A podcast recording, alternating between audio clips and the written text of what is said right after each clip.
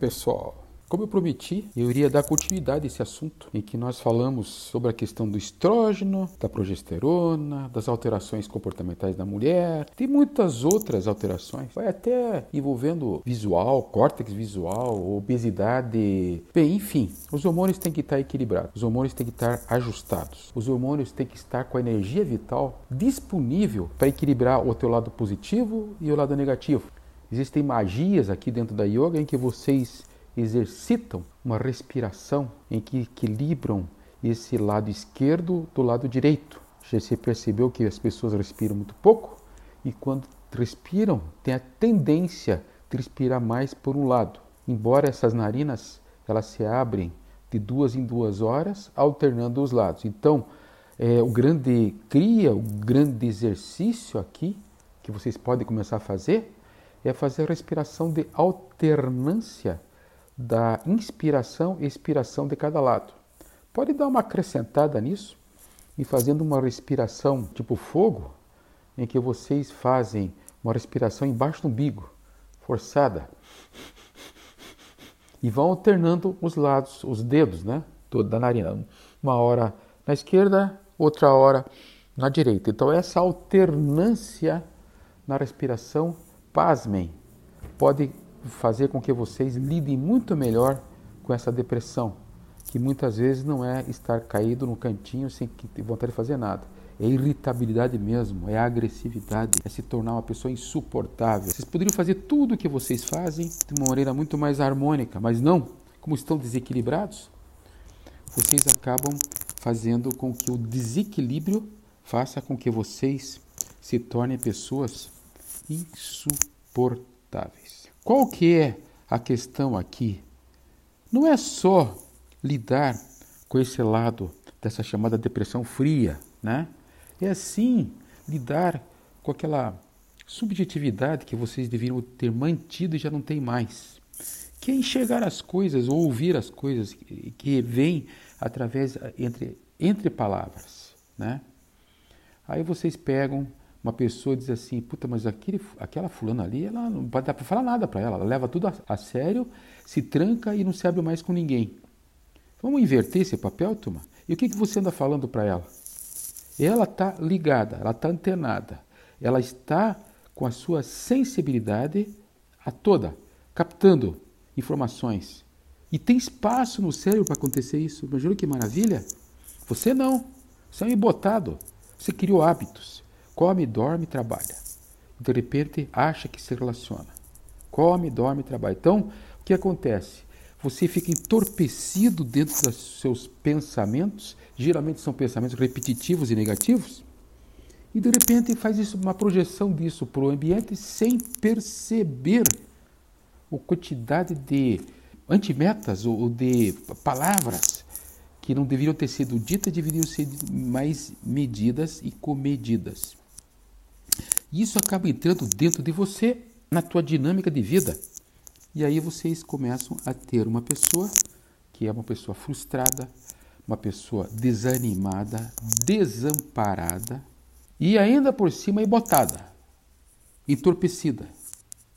Isso vem pelos hábitos, isso vem pela comida e pelos relacionamentos.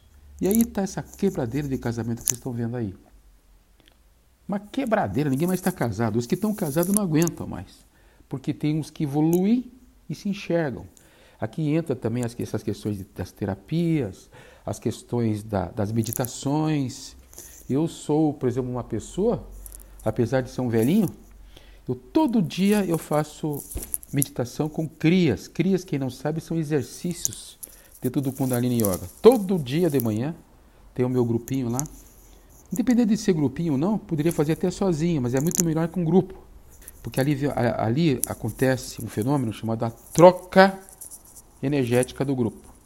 E a gente se sustenta, sustenta eles e eles sustentam a gente. Para quê? Para não ficar insensível, porque nós todos estamos insensíveis. Não vamos ficar, já estamos. Então, de repente, as pessoas começam a fazer coisas que, de repente, ficam impressionadas. Pô, mas por que aquele cara pegou e se retirou? Pediu a Deus olha, eu estou saindo. E começa, de repente, nessa fuga, né? começa a contar umas mentiras, dizer, oh, eu vou sair por causa disso, disso, daquilo. Então tem dois fatores. Os que estimulam isso lá no inconsciente, que propiciam esse ambiente, e o outro, o cidadão que está acometido desse tipo de depressão. Depressão gelada, fria. É, então, voltando a falar sobre essa questão nossa da informação, então o que, que acontece hoje? Vocês têm que ser super especialista num assunto e não podem permitir mais nada que entre nesse mundo. A mulher tem seis capacidades de lidar com isso. Tem seis canais. O homem tem um. Então fica mais fácil para o homem ser esse ser depressivo frio, depressão fria e às vezes até nem ser notado. Mas a mulher tem que fazer o papel do homem e fica muito evidente esse lado falta de feminilidade. Como diz a minha querida filha, que também é yogi, ela fala assim: agora, pai, eu estou fazendo três cursos de feminilidade. Falei, pô, meu, obrigado pelo fracasso que eu tive em relação à imagem que você tem de um homem e do pai. Ela falou, pô, para com isso aí, né, meu? Não é bem assim, não é tão simples assim. É que o problema não é com você. Eu disse, vamos parar com isso aí, vamos falar de outra coisa. Vamos lá.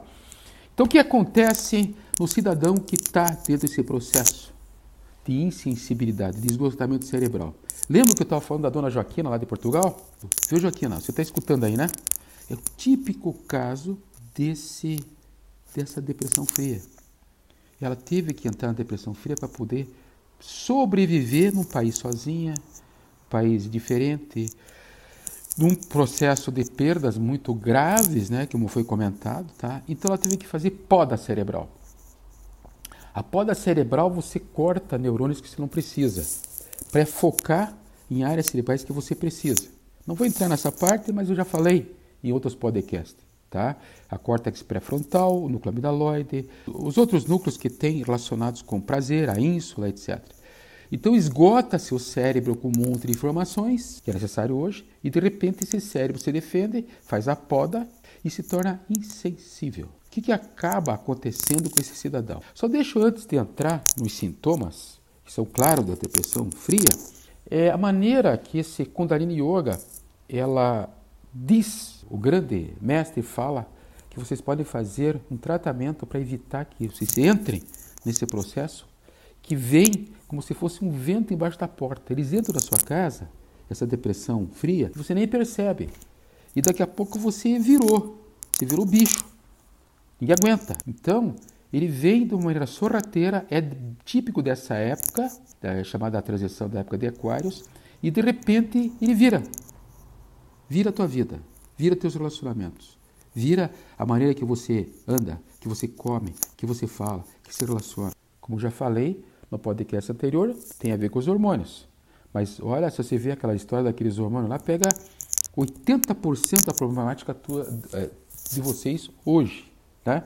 Então vamos ver lá. Respiração do tipo fogo. Para quem não sabe, pergunta para o yogi do lado que ele vai te dizer.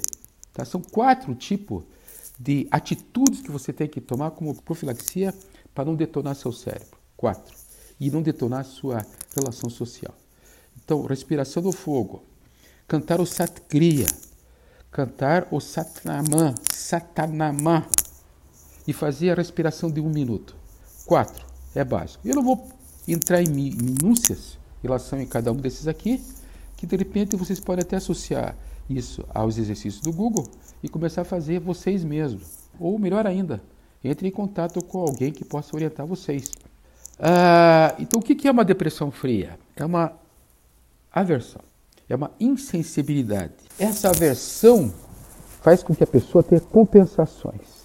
Então, é, como nos hábitos a pessoa está acostumada a receber não, não, não, não, não, não dos outros, ele compensa isso e compensa tendo aversão a tudo e a todos.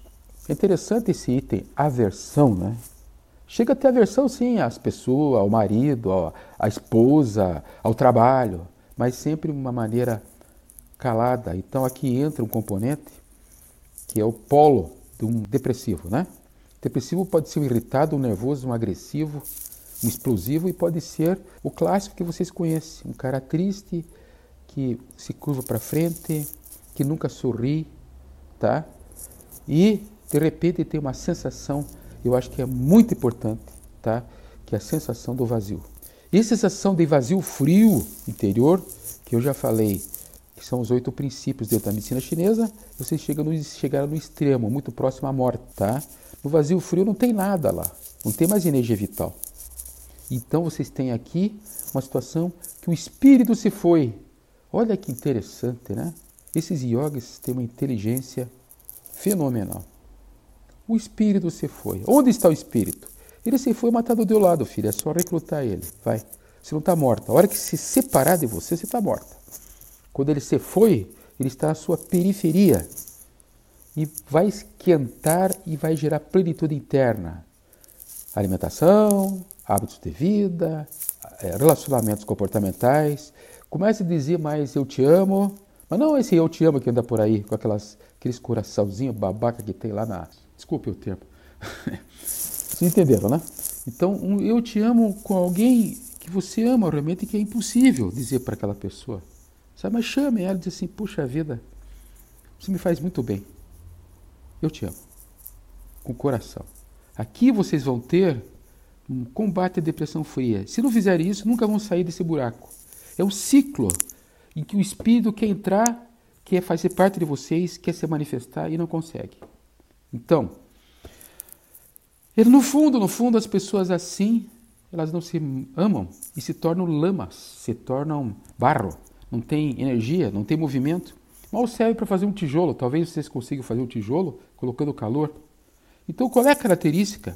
Para finalizar esse papo da depressão fria, a característica é não consegue fazer decisões imediatas, não consegue assumir riscos, não toleram conversas.